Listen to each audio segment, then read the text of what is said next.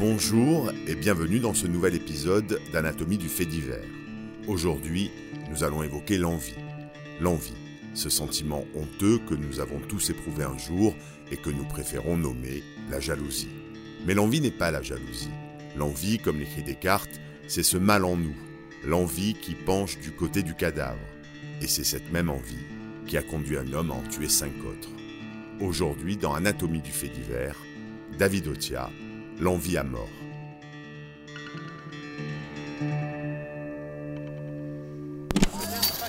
Le Grand Bornand, ses chalets, sa place de l'église, son office de tourisme, mais surtout ses vacances. La, la mentalité paysanne est une mentalité qui est une mentalité de survie hein, dans ces coins-là. Euh, Donc euh, l'argent euh, est un sujet quand même assez tabou. Un vrai renard. Savoir toujours parler aux gens, détourner.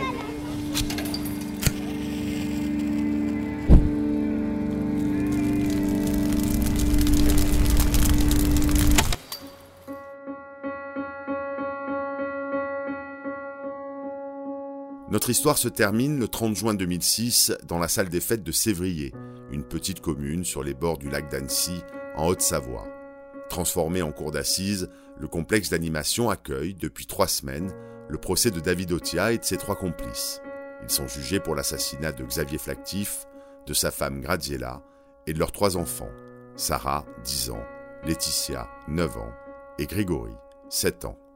Après 5 heures et demie de délibéré, la Cour condamnera David Otia à la réclusion criminelle à perpétuité, assortie d'une peine de sûreté de 22 ans. Son ami Stéphane Aremza écope lui de 15 années de réclusion pour complicité et association de malfaiteurs. L'ex-compagne d'Otia, Alexandra Lefebvre, de 10 ans de réclusion sans période de sûreté pour association de malfaiteurs et dissimulation de la vérité. Enfin, Isabelle Aremza, l'épouse de Stéphane, devra purger une peine de 7 années de prison.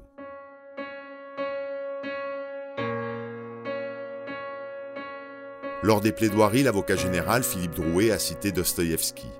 La mort injuste d'un enfant fait douter de l'existence de Dieu, a-t-il dit. Avant d'ajouter Est-ce que la mort de trois enfants peut nous faire croire à l'existence du diable? Mais non, Otia n'est qu'un homme ordinaire, animé par la haine, qui, comme une lame de fond, a fait craquer le fragile vernis de l'éducation et l'a emmené aux portes de l'enfer. Ainsi résumé, toute la complexité de ce quintuple assassinat une envie qui devient haine, une haine qui transforme l'homme civilisé en barbare aveuglé. C'est donc une route longue et sinueuse qu'il nous faudra emprunter aujourd'hui, celle qui mène aux portes de l'enfer, l'enfer de David Otia.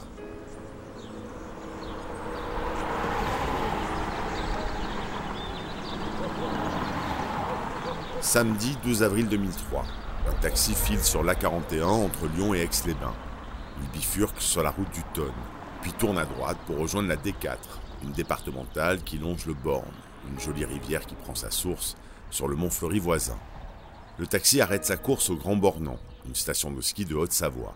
Mario, 14 ans, en descend. Le jeune garçon est venu passer les vacances de Pâques dans le chalet où sa mère Graziella l'attend.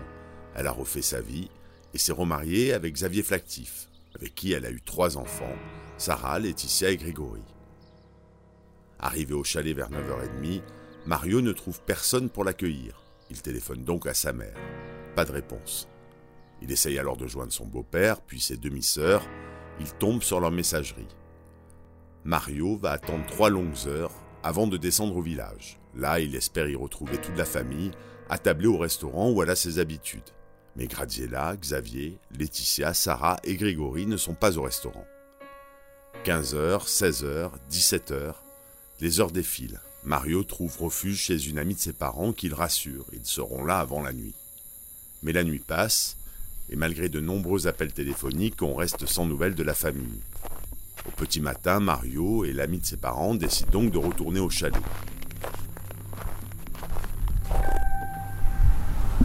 Le 4x4 de Xavier Flactif n'est pas là, mais par chance, une porte-fenêtre de l'habitation est restée ouverte. Ils entrent. Mario est immédiatement parcouru d'un sentiment étrange, comme s'il manquait quelque chose. Ce qu'il manque, C'est le désordre, le gentil chaos qui règne dans cette maison que les enfants ont colonisé à coups de pulls roulés en boule et de jouets oubliés sur le parquet. Dans le salon, seuls deux ordinateurs portables et plusieurs dossiers semblent attendre le retour de leur propriétaire. Mario monte à l'étage. Les draps et les couettes des lits de la famille ont été retirés. L'adolescent quitte le chalet, la boule au ventre. Cette maison qu'il aime tant semble lui cacher quelque chose. L'inquiétude laisse place à l'angoisse. Une angoisse qu'il ne quittera pas jusqu'à son retour au chalet en fin d'après-midi. Et là, mauvaise surprise. Les deux ordinateurs et les dossiers présents dans la matinée ont disparu. Immédiatement, il prévient les gendarmes qui se rendent sur place le lendemain. Outre la disparition étrange des ordinateurs révélés par Mario, les gendarmes notent que le frigidaire de la famille est rempli et que les deux marmites posées sur la gazinière sont encore pleines. Deux éléments qui laissent à penser que la famille est partie précipitamment du domicile. Mais plus inquiétant, un morceau de tissu mural a été arraché dans l'escalier qui mène aux étages. Et dans la chambre d'un des enfants, un rectangle de moquette manque. Il semble qu'il ait été découpé au cutter. Poursuivant leurs investigations, les gendarmes apprennent des voisins que la famille n'a pas été aperçue depuis le samedi 11 avril, la veille de l'arrivée de Mario. Sinon, les voisins n'ont rien noté d'anormal. En ce début d'enquête, la priorité reste de retrouver les flactifs. Un important dispositif est mis en place pour ratisser les routes de la région. Xavier Flactif étant réputé pour sa conduite sportive, les gendarmes veulent exclure la thèse d'un accident de la route. Une thèse qui prend l'épaisseur avec le résultat de l'examen des relevés téléphoniques et bancaires. Depuis le 11 avril, ni retrait ni coup de téléphone n'apparaissent sur les listings de la famille. Les flactifs semblent s'être volatilisés. Rapidement, le directeur d'enquête, Thierry Bourré, ordonne un examen minutieux du chalet. Pour cela, il demande le soutien de huit techniciens de l'identité judiciaire qui investissent la maison le 20 avril. Durant plusieurs heures, des hommes et des femmes en combinaison blanche inspectent chaque centimètre carré du foyer des flactifs. Et le premier rapport qu'il rédige en fin de journée fait état de nombreuses traces de sang qu'il relève sur les murs et les meubles du chalet.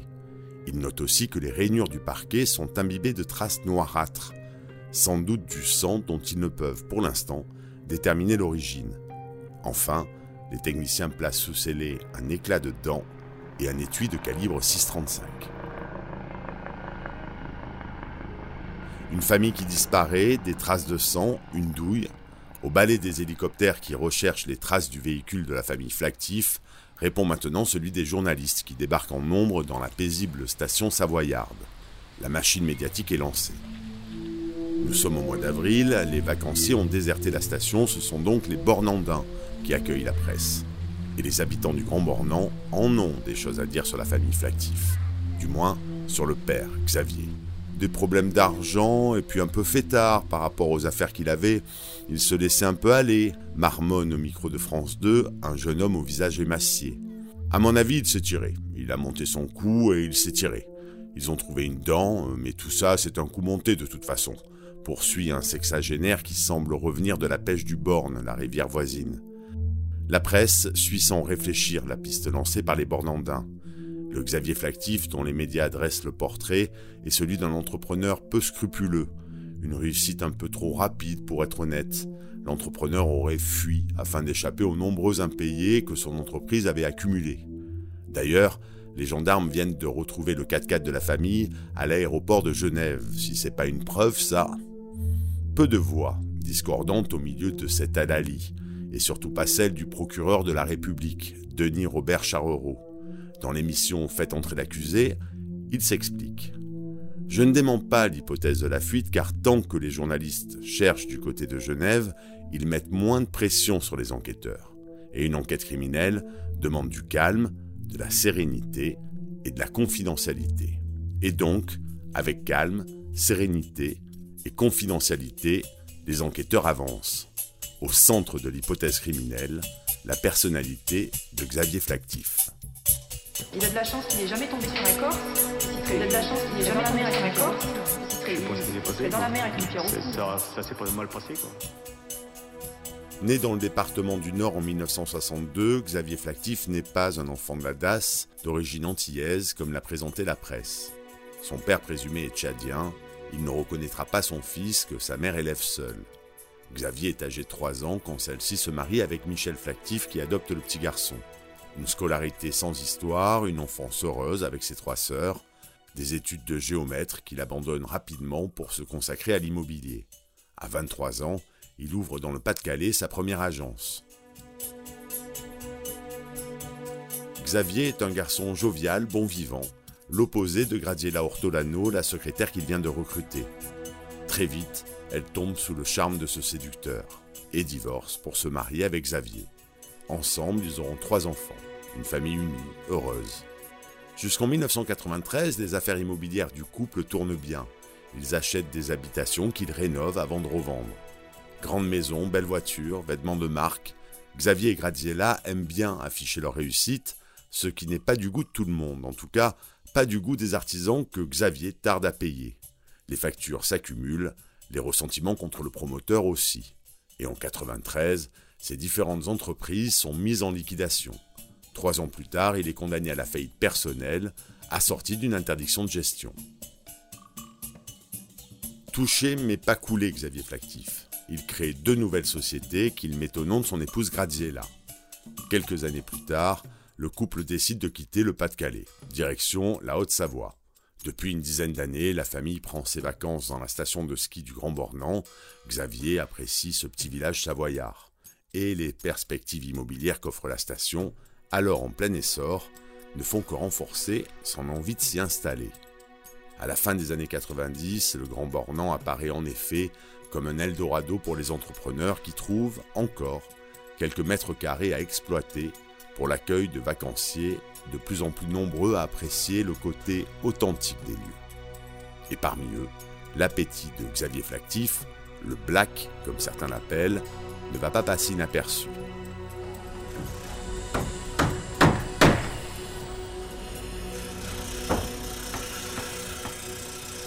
quelques années seulement, il fait construire une quinzaine de chalets dans la station. De quoi attiser la colère de ses concurrents qui l'accusent de faire gonfler les prix des terrains qu'il achète parfois au-dessus du prix du marché. À cela s'ajoute une réputation de mauvais payeur, une réputation qu'il a gagnée auprès des artisans de la région, dont beaucoup refusent à présent toute collaboration avec cet embobineur. Et puis il faut le dire, c'est tout simplement les manières de Xavier Flactif que les taiseux savoyards rejettent, Ici, on n'aime pas les gens qui veulent montrer qu'ils en ont sous le pied, comme on dit. Alors autant dire que le chalet de quatre étages qu'il s'est fait construire au Chinaillon, sur les hauteurs chics de la station, dérange. Dérange aussi son goût pour la fête, pour les belles voitures et tous ces autres signes extérieurs de réussite qu'il ne se prive pas d'exhiber. De fortune et de santé, il ne faut jamais se vanter, dit un proverbe savoyard.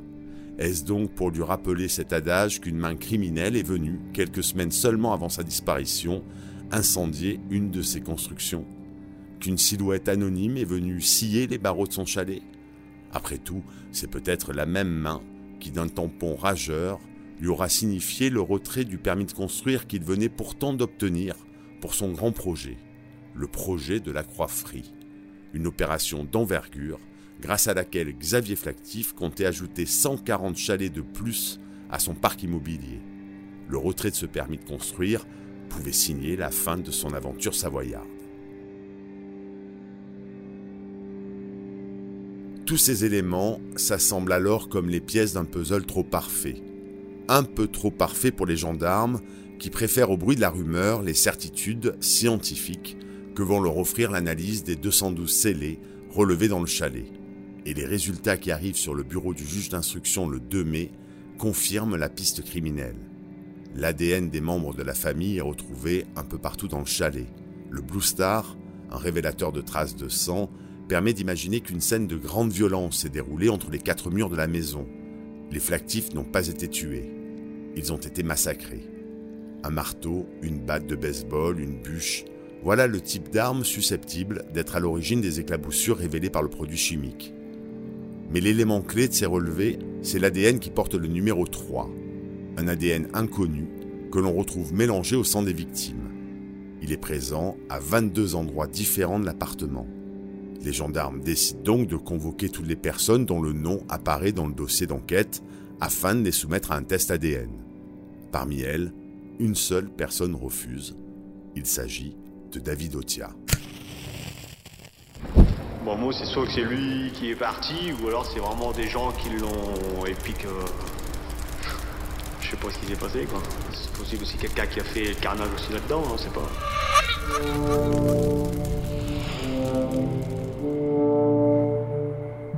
David Otias est une figure presque familière pour les téléspectateurs qui tous les soirs suivent les épisodes de ce qui est devenu l'affaire Flactif.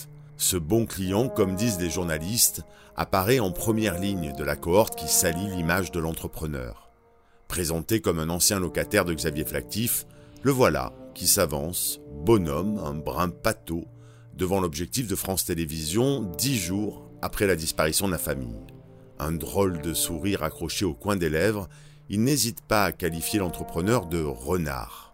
Un renard qui n'a pas son pareil pour manipuler les gens. Pour sûr, il a dû fuir avec toutes les casseroles qu'il se trimballe, dit-il en substance. Puis, sans doute sur les consignes des journalistes, il nous propose un petit tour du propriétaire. Devant le chalet de la famille disparue, il détaille l'intérieur de la maison. Étrangement, il ne s'attarde pas sur l'agencement des pièces. En revanche, il recense comme un huissier avant la saisie l'ensemble des biens du chalet.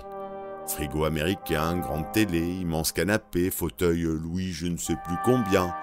À travers l'œil de la caméra, l'image de ce grand blond à l'accent du Nord laisse comme une drôle d'impression.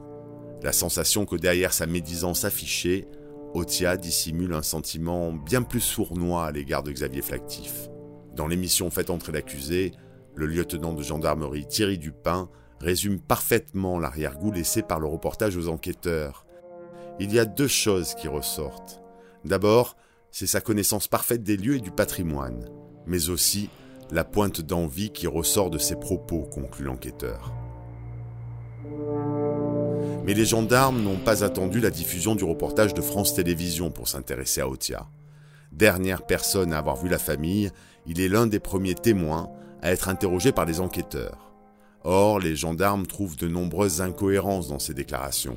Des détails, mais des détails qui viennent s'ajouter à un élément plus troublant. En effet, durant les premiers jours de l'enquête, alors qu'ils fouillent le chalet des à la recherche d'indices, les gendarmes aperçoivent sur les hauteurs du Grand Bornand la silhouette d'un homme qui les observe. Cette silhouette, ils ne mettront pas longtemps à l'identifier. C'est celle de David Otia. Reste, pour les enquêteurs, à déterminer quels sont les liens qui unissent ce drôle de personnage à la famille disparue.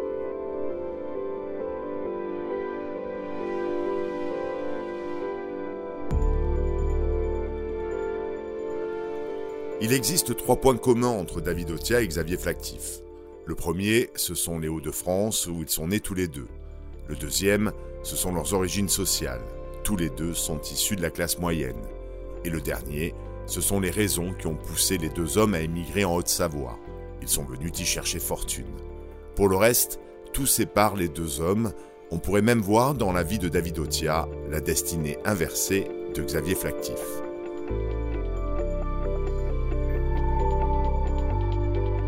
Ainsi, le père de David Otia ne l'a pas abandonné à sa naissance, bien au contraire. Aimant, il nourrit avec son fils une relation forte, un attachement d'autant plus étroit que les rapports qu'entretient le jeune David avec sa mère s'avèrent difficiles, conflictuels même. Il avait un caractère généreux et sensible, mais il était turbulent et nerveux aussi, dit de lui Nadine, sa mère, qui n'hésitait pas à lui donner quelques corrections à l'occasion. Enfant, la passion de David Otia, c'est la nature. Il aurait pu vivre dans une cabane au fond des bois, explique sa tante. Solitaire, il peut en effet passer des heures à pêcher ou à écouter le chant des oiseaux qu'il piste pour les enfermer dans sa volière.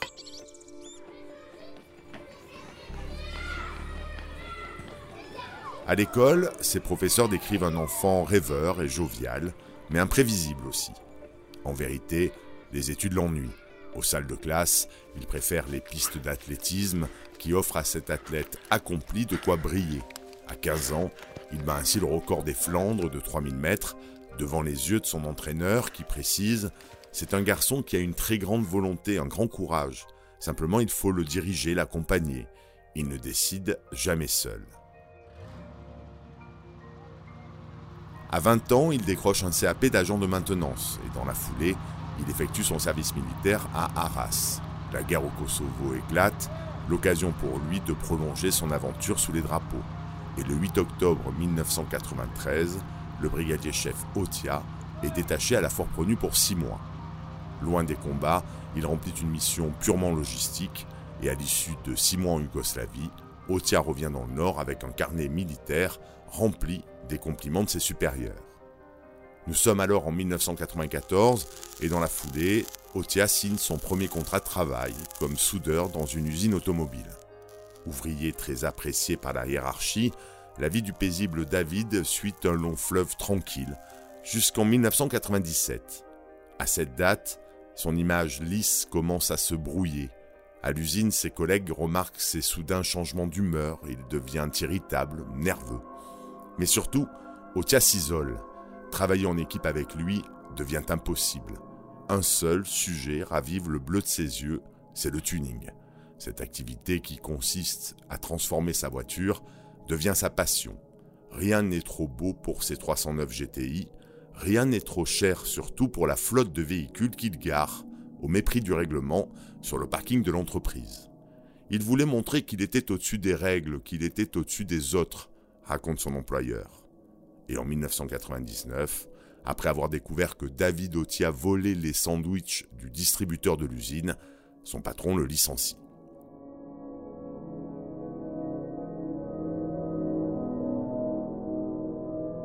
Au chômage, il se console dans les bras de sa compagne, Alexandra Lefebvre. Elle a 19 ans, il en a 25, et une réputation de petit loupard de la commune qui séduit la jeune femme. Amoureuse, elle s'installe avec David dans un studio et tombe enceinte. Au procès, c'est un portrait peu flatteur du couple qui sera dressé par les témoins. Altercation avec le voisinage pour des motifs futiles, menaces physiques et verbales qui fera dire à une voisine de David Otia, victime de sa violence, que c'était un fou furieux. Tout le monde avait peur de lui dans le village, dira-t-elle. La famille d'Alexandra, quant à elle, se souvient des nombreux loyers impayés que le couple a laissés derrière lui. Après avoir témoigné de la violence de David Otia, c'est le père d'Alexandra qui enfoncera le clou en disant Otia, c'était une bombe. Au début des années 2000, le couple décide de quitter le Pas-de-Calais, laissant derrière eux dettes et mauvais souvenirs. Ils feront un court passage dans l'Ain avant d'atterrir en Haute-Savoie. La Haute-Savoie, c'est un moyen pour Alexandra Lefebvre de se rapprocher d'une partie de sa famille, mais c'est surtout la première étape de la nouvelle vie dont elle rêve. Elle aspire en effet à un nouveau départ, un vrai. Son souhait, c'est de s'installer au cœur de la station de ski du Grand Bornand, au pied du manteau immaculé de la chaîne des Aravis. Alors, Alexandra épluche les petites annonces.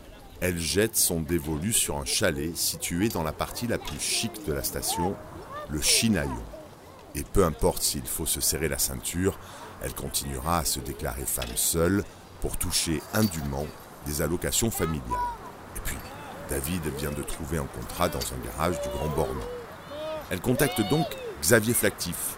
C'est lui qui a passé l'annonce de la location. Mais l'entrepreneur n'est pas le propriétaire de ce chalet. Il l'a déjà vendu à une personne désireuse d'en faire un investissement locatif. Xavier s'occupe donc d'achever les travaux du logement et de trouver les locataires. Voilà comment le destin des Otia et des Flactifs va se nouer autour de la location d'un chalet au Chinaillon.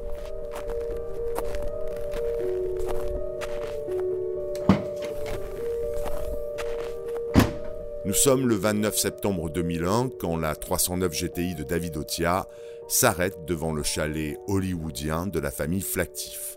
Xavier les accueille autour d'un verre il a deux nouvelles à leur annoncer, une bonne et une mauvaise. La mauvaise, c'est qu'il y a un contretemps. Le chalet dans lequel ils doivent aménager n'est pas achevé. Mais c'est promis, dans un mois, le 1er décembre, il sera prêt.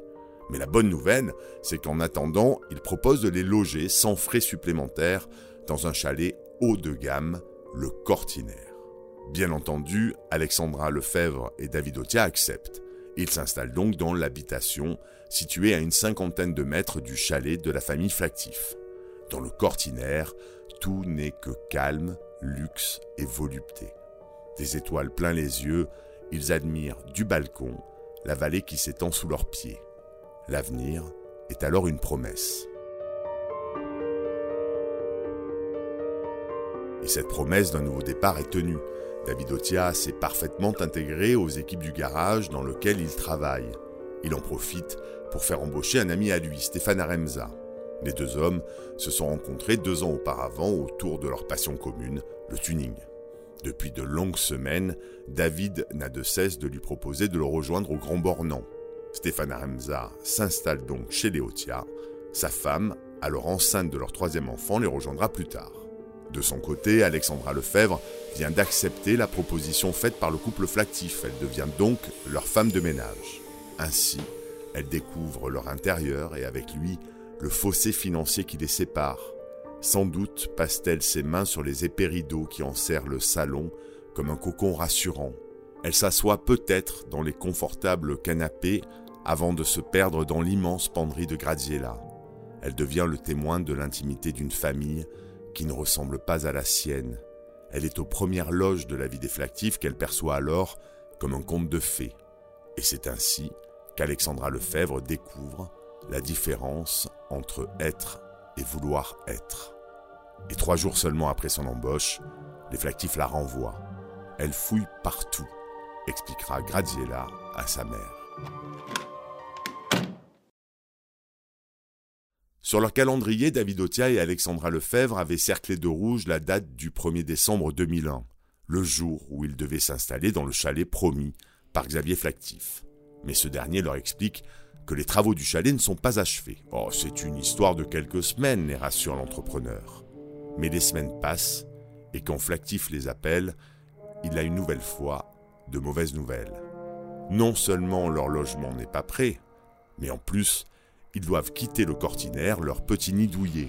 En effet, Xavier Flactif doit accueillir des vacanciers, David Otia doit donc céder la place à ceux qui peuvent payer le prix fort de la location. Comme solution, Xavier Flactif leur propose de les loger dans le studio d'un hôtel. Premier déménagement de la famille Otia, qui emporte dans ses bagages Stéphane Aremza. Ce déménagement forcé marque une rupture entre David Otia et la famille Flactif, dont les rapports étaient jusqu'ici plutôt bons. En effet, David et Alexandra vivent ce déménagement comme une humiliation. Jusque tard dans la nuit, ils ressassent leur colère contre le Black. Le Black qui les mène en bateau, qui ne tient pas ses promesses. Et cette colère, Otia va la transporter jusqu'à son poste de travail, dans le garage qu'il emploie. Irascible, il multiplie les reproches contre ses collègues. Et rapidement, le duo qu'il forme avec Stéphane Aremza finit par se faire détester par le reste de l'équipe. Convoqué par son patron, c'est un David Otia hautain qui dénonce l'incompétence des équipes. Aremza, c'est un suiveur, dira le directeur du garage. Et effectivement, c'est en suiveur qu'il quitte avec David Otia le garage en février 2002.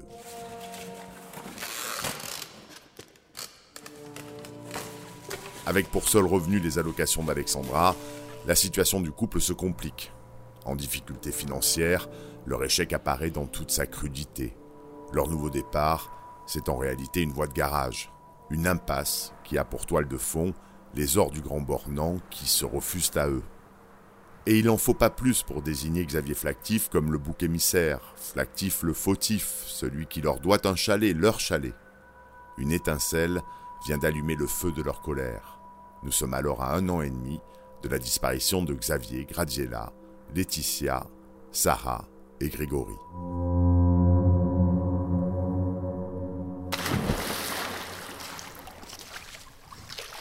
Installée à l'hôtel dans un studio, Alexandra Lefebvre s'est trouvé une nouvelle occupation. Entre deux plongeons dans la piscine de l'établissement, elle passe des coups de téléphone. Oui, elle veut faire payer à Xavier Flactif la vie d'errance que l'entrepreneur lui impose. Alors armée de son portable, elle téléphone aux propriétaires qui attendent, eux aussi, l'achèvement des travaux des chalets qu'ils ont commandés à Xavier Flactif. L'idée d'Alexandra Lefebvre est de ruiner la réputation du chef d'entreprise en le décrivant comme un escroc, incapable de mener à bien la construction des appartements promis. Mais étrangement, les cris et les insultes d'Alexandra Lefebvre semblent se perdre dans le silence de la vallée savoyarde. En effet, il ressort des PV d'audition des amis et des proches de Xavier Flactif que ce dernier ne leur a jamais parlé d'un conflit avec David Otia ou Alexandra Lefebvre. Il faut dire que l'entrepreneur a d'autres chats à fouetter. Il jongle entre ses différents chantiers, il cherche surtout à gagner du temps auprès des artisans qui réclament le paiement de leurs factures pour achever les constructions prévendues. Il est alors endetté de près de 3 millions d'euros.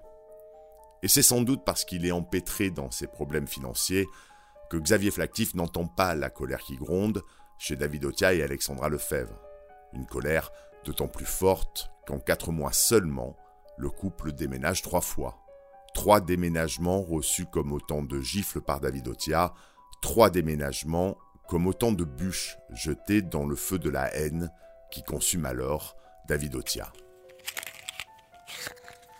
Et le 28 avril 2002, comme une répétition de la pièce macabre qui se jouera moins d'un an plus tard, Otia craque une allumette après avoir arrosé d'essence l'un des chalets de Xavier Flactif.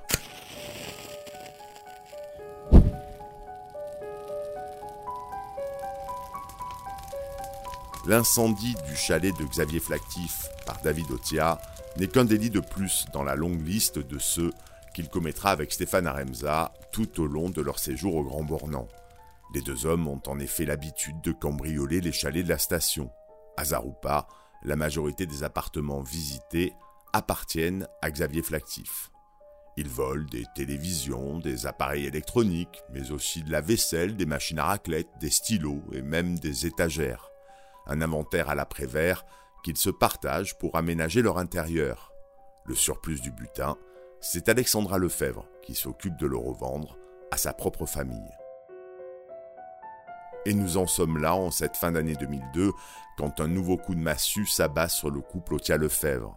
Le chalet qui leur était promis est enfin sorti de terre, mais le propriétaire, celui-là même qui recevait les coups de téléphone haineux, qu'Alexandra Lefebvre, passée depuis son hôtel, ne veut plus entendre parler de ce couple d'hystériques. Le chalet, leur chalet, ils ne l'auront donc jamais, et ce n'est pas la faute de Xavier Flactif, non, mais peu importe, aux yeux d'Otia, aveuglé par la haine, et qui va poser un soir de janvier 2003 la première brique de son projet criminel.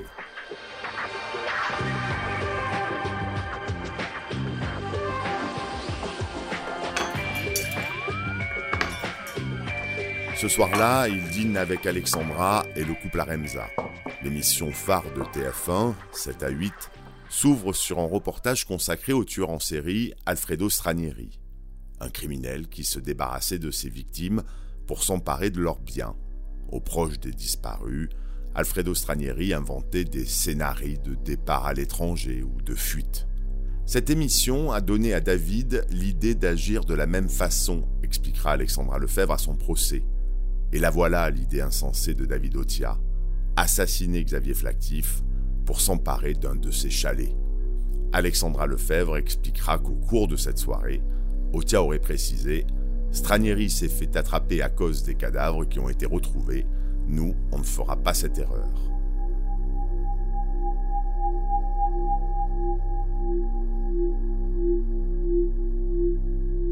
Ce projet absurde, cette folle machine qui s'emballe alors dans la tête de David Otia, personne ne viendra l'arrêter, comme le précisera le procureur de la République lors du procès du quatuor criminel. Et surtout pas Alexandra Lefebvre, qui souffle sur les braises de la haine. Chaque jour, elle répète à son compagnon que son rêve d'une nouvelle vie a été brisé par le black, que s'il en avait dans le pantalon, Otia serait allé voir ce con qui s'est bien moqué d'eux. Des mots qui enfonce un peu plus David Otia dans les profondeurs de son enfer. Il vient de quitter une nouvelle fois son emploi, les relances de loyers impayés s'entassent dans la boîte aux lettres du chalet qu'il sait devoir quitter bientôt. De son appartement, il observe le flot ininterrompu des vacanciers qui emménagent dans des locations qu'il ne pourra jamais se payer. David Otia s'engage alors sur un chemin sans retour.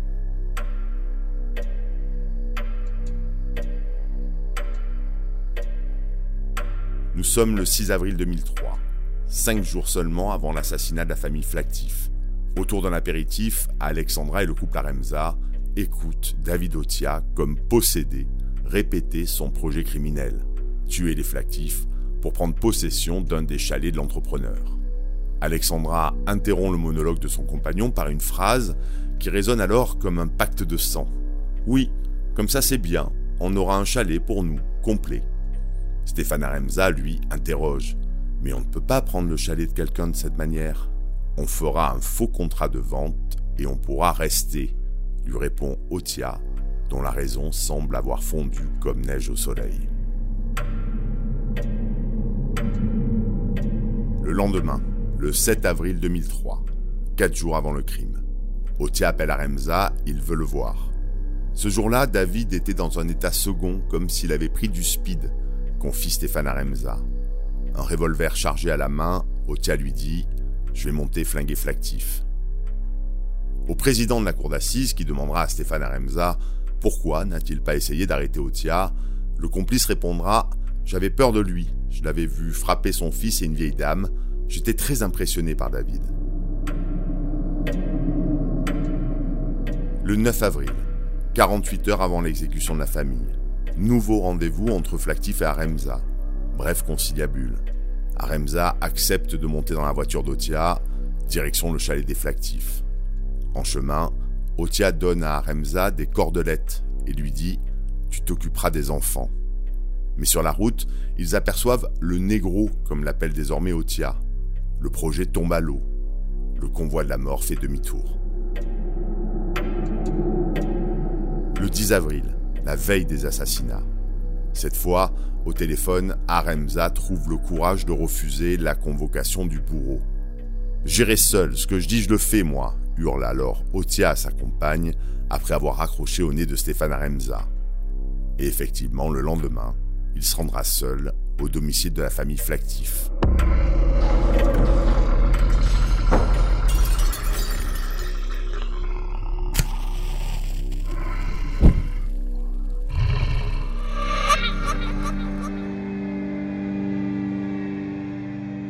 Sommes à présent le 16 septembre 2003. Depuis bientôt trois mois, l'affaire Flactif n'intéresse plus les équipes de télévision. Pourtant, les gendarmes s'apprêtent à ouvrir le dernier chapitre de l'affaire. À 7h40 du matin, en effet, sur le parking d'un supermarché de la banlieue d'Annecy, ils interpellent David Otia. Au même moment, au milieu de cartons de déménagement, ils arrêtent Alexandra Lefebvre à son domicile. Là, ils découvriront 150 DVD, des skis, deux téléphones portables appartenant au Flactif.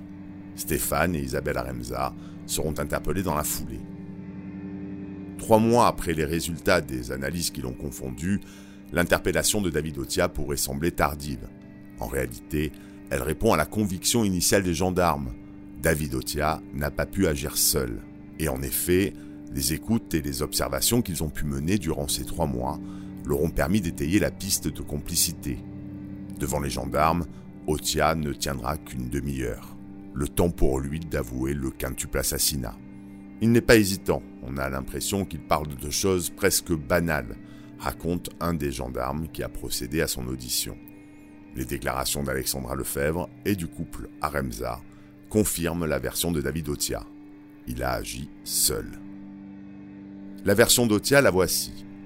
Le 11 avril, il s'est rendu au chalet de Xavier Flactif pour avoir avec lui une explication.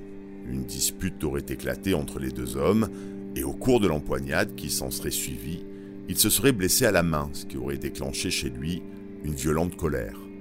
D'un coup de revolver, il aurait tué Xavier Flactif avant de se débarrasser du reste de la famille, pour ne pas laisser de témoins, se justifie-t-il. Après avoir nettoyé le chalet, il aurait chargé les cinq corps dans le 4x4 de Xavier Flactif. Il aurait ensuite transporté les cadavres à une demi-heure de route et les aurait brûlés dans une forêt environnante. Pour cela, il aurait utilisé de l'essence et des morceaux de bois. À la fin de ses aveux, Otia accepte de conduire les gendarmes sur les lieux de la crémation, et au beau milieu de la forêt du roi du Mont, les enquêteurs retrouvent les résidus d'un feu. De la famille, il ne reste qu'une branche de lunettes d'enfant et quelques ossements, un tas de cendres.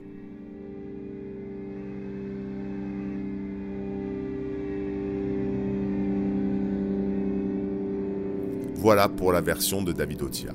Mais cette version ne colle ni avec les constatations de la police scientifique, ni avec les aveux des autres inculpés. Tout d'abord, les gendarmes savent que David Otia s'est rendu au chalet bien avant l'arrivée de Xavier Flactif, sans doute aux alentours de 16h30.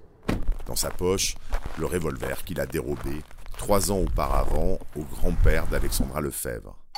Ce sont les trois enfants de la famille qui l'ont accueilli en l'absence de Xavier et Graziella. Que s'est-il passé entre les trois jeunes enfants et Otia Nul ne le sait.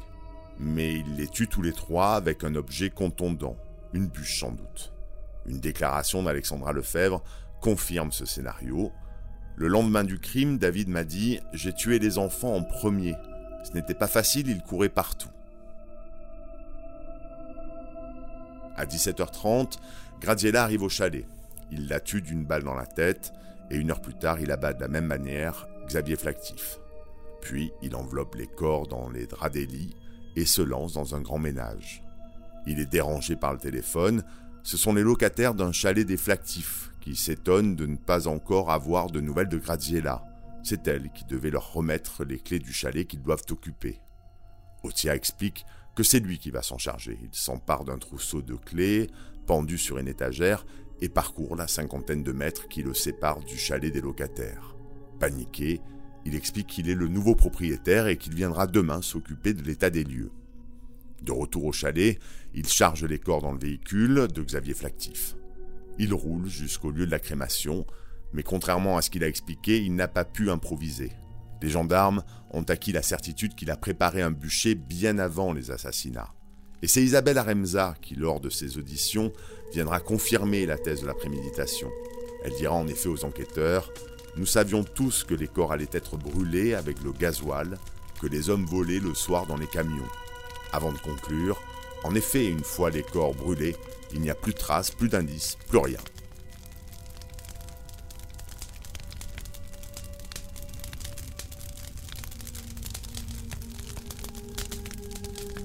Vers 4 heures du matin, une fois la crémation achevée, Otia rentre chez lui.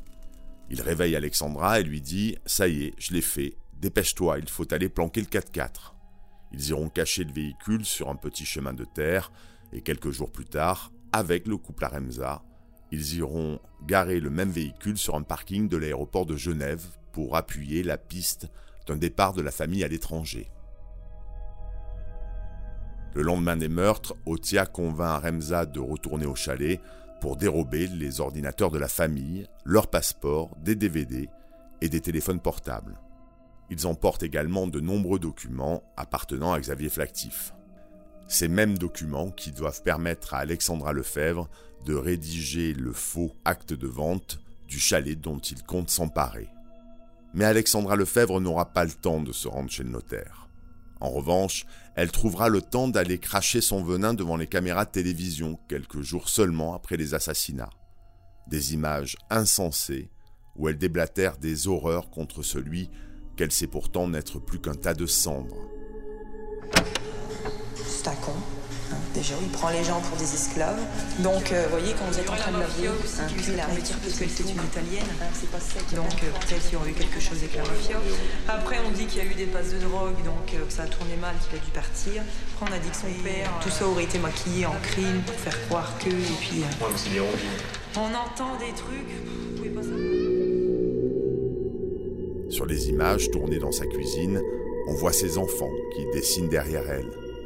Derrière elle, il y a surtout un David Otia penaud, les bras croisés, gêné par l'obscénité de la tirade de sa compagne. Et avec le recul, on se demande bien ce à quoi il peut penser, le meurtrier en sursis.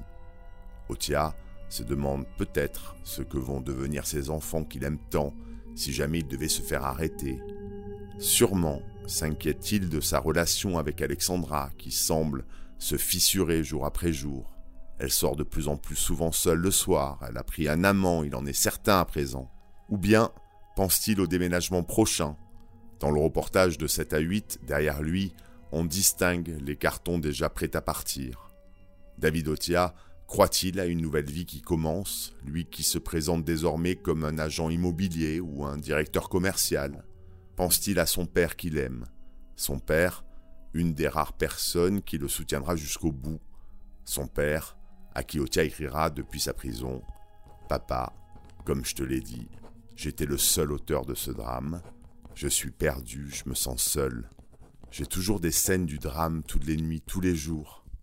Si tu ne veux pas entendre parler de moi, je comprendrai. Je ne te mens pas.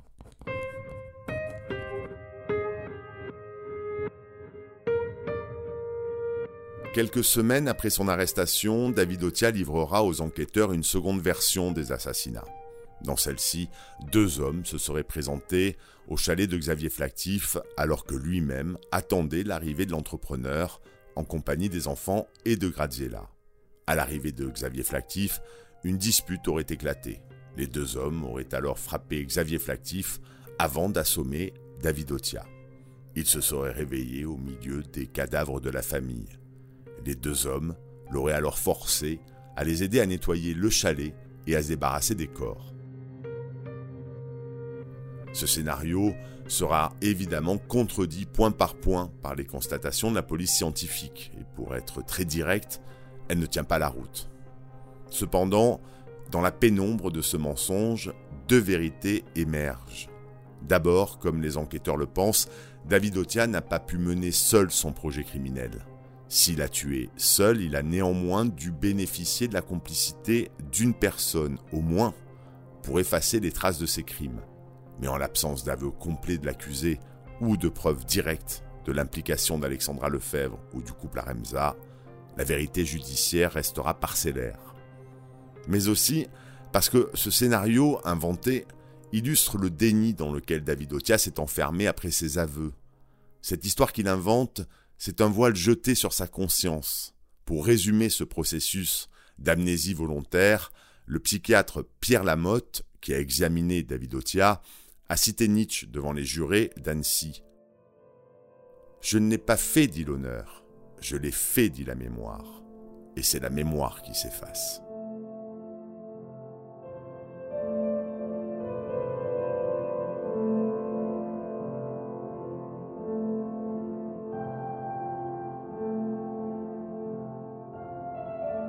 La mémoire de David Otia qui s'efface, nous allons le voir, reste surtout l'ultime symptôme du mal qui le ronge. Et ce mal, c'est l'envie. L'envie qu'il ne faut pas confondre avec la jalousie, car la jalousie, c'est la peur de voir quelqu'un vous dérober ce que vous possédez déjà. Or, David Otia n'a pas peur que Xavier Flactif ne lui prenne quoi que ce soit. Alors c'est quoi l'envie? Aristote qui ne sait pas encore que la religion fera l'un des sept péchés capitaux, la décrit comme la peine que l'on éprouve à la vue du succès de nos semblables, autrement dit, la souffrance que l'on ressent de voir une personne posséder ce que l'on n'a pas. Et David Otia, qui fait la connaissance de Xavier Flactif, c'est le modeste mécanicien qui découvre l'entrepreneur flamboyant, c'est la famille dont les biens tiennent dans le coffre d'une 309 GTI qui se retrouve devant le chalet grandiose des Flactifs. Alors forcément, il souffre, David, de ne pas avoir les belles voitures et le beau chalet de Xavier. Pourquoi a-t-il réussi et pas moi? Pourquoi lui et pas moi? se demande David Otia. Inconsciemment, sans doute, il se compare alors à Xavier Flactif, une comparaison d'autant plus cruelle que les deux hommes sont issus du même milieu social. Armés du même bagage, l'un semble jongler avec les millions, l'autre avec des clés à molette. Et pour Otia, cette comparaison frustrante va entraîner la dévalorisation. Si je n'ai pas les mêmes biens que Flactif, c'est que je suis un médiocre. La réussite de Flactif devient en effet le révélateur des échecs d'Otia. Pour reprendre l'analyse du sociologue Vincent de Gaulle-Jacques, Otia est d'abord envieux de ce qu'il n'est pas, puis honteux de ce qu'il est. D'autant plus que deux éléments vont venir accentuer ce sentiment d'infériorité d'Otia. D'une part, Flactif ne cache pas sa réussite, il l'affiche, or pour vivre heureux il vaut mieux vivre caché, dit le proverbe, qui met en garde contre les risques d'un bonheur visible par tous, et d'autre part, involontairement, l'entrepreneur accentue le sentiment de médiocrité d'Otia, et ce en le baladant de chalet en chalet, faisant de lui un sans domicile fixe. Eric Guirado, qui a réalisé un film sur l'affaire, un film Obsession que je vous recommande d'ailleurs, rappelle qu'en interview, Otia assène devant le chalet des Flactifs C'est pas un chalet de clochards, ça. Sous-entendu, les clochards, c'est nous.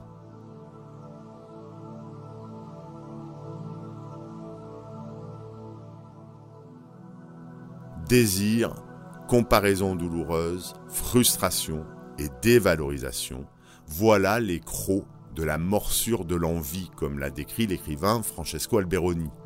Et petit à petit, pour un Otia aveuglé par l'envie, la véritable cause de ses malheurs, eh ben c'est Flactif. Témoin cette confession qu'il fera à son père, j'ai eu un coup de folie qui a duré des mois, des mois et des mois dans ma tête, du flactif tous les jours, toutes les heures on remarquera qu'il n'est plus du tout question du chalet, car l'objet de l'envie de David Otia porte à présent sur ce qu'est Xavier Flactif, et non plus sur ce qu'il possède. Mais bien sûr, David ne peut pas se transformer en Xavier. Dès lors, la haine impose son évidence. Flactif doit disparaître.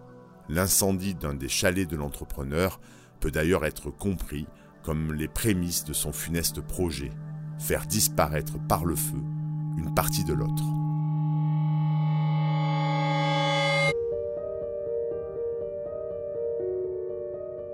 Pour autant, l'envie qui ronge Otia et qui alimente sa haine aurait pu être réfrénée, voire même arrêtée. Un rôle dont aurait dû s'acquitter sa compagne, Alexandra Lefebvre. À la barre, c'est l'expert psychiatre, une nouvelle fois Pierre Lamotte, qui l'affirme Si Alexandra avait dit Stop, tu es complètement fou, David, on n'en serait pas là aujourd'hui. Mais au contraire, Alexandra n'aura eu de cesse que d'attiser le feu qui brûlait David Otia. Pour son seul intérêt, ou plutôt pour son seul rêve, posséder un chalet, le début de la richesse dans son idéal de papier glacé. Dans une écoute téléphonique enregistrée plusieurs semaines après les assassinats, c'est elle qu'il confesse à Isabelle Aremza. J'ai peur, mon rêve il est démoli. Ah, maintenant je suis contrarié. Pour les experts, le rôle d'Alexandra dans le passage à l'acte de David Otia est central. On n'hésite d'ailleurs pas à la comparer à la Lady Macbeth de la pièce de William Shakespeare. Lady Macbeth a pour ambition de devenir reine d'Écosse. Pour cela, elle va donc pousser son mari à assassiner le roi. Au terme d'un travail de sape, se moquant tour à tour de l'absence de volonté, de virilité de son époux, celui-ci va s'exécuter. Alors il n'est pas certain que les épaules de cette pauvre jeune fille du Nord soient assez larges pour supporter le poids de Lady Macbeth. En revanche, il est certain que son rôle dans la prise de décision de David Otia fut déterminant. Elle a soufflé sur les braises et ramassé les cendres, assènera l'avocat général Philippe Drouet à son procès. À l'heure du verdict, sa responsabilité sera néanmoins dissoute dans ce que ce même magistrat nomme la PME du crime.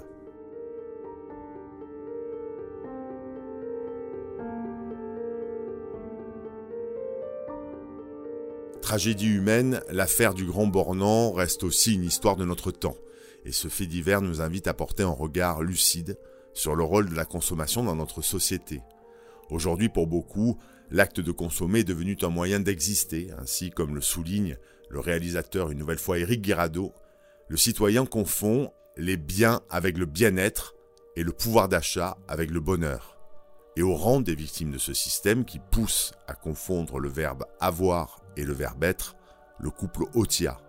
Un couple qui croit que le seul fait de louer un chalet dans le quartier le plus huppé de la station du Grand Bornand suffira à faire d'eux des nantis.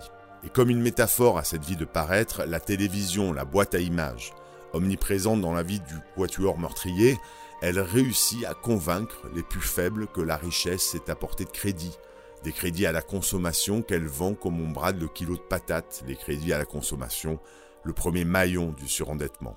La télévision encore qui diffuse le reportage qui donnera naissance au projet criminel du couple Otia-Lefebvre. La télévision enfin qui leur offre aussi leur quart d'heure de célébrité et le moyen de déverser leur haine sur la famille Flactif, déjà réduite à un tas de cendres.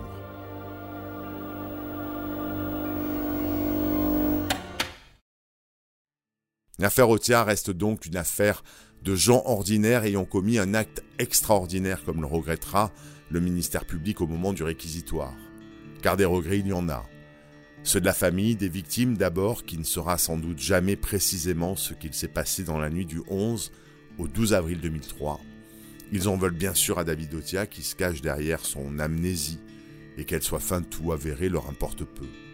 Mais ils en veulent aussi à l'avocat du meurtrier, maître Brossolet, ayant interrompu pour des raisons de procédure la reconstitution au cours de laquelle son client semblait prêt à détailler les événements de la nuit tragique. Leur regret, c'est aussi la clémence de la peine d'Alexandra Lefebvre pour la famille. Elle est l'allumette sans laquelle la dynamite Otia n'aurait jamais explosé. Des regrets, il y en a aussi et sans doute du côté de la presse qui n'aura pas tiré toutes les leçons de l'affaire Grégory.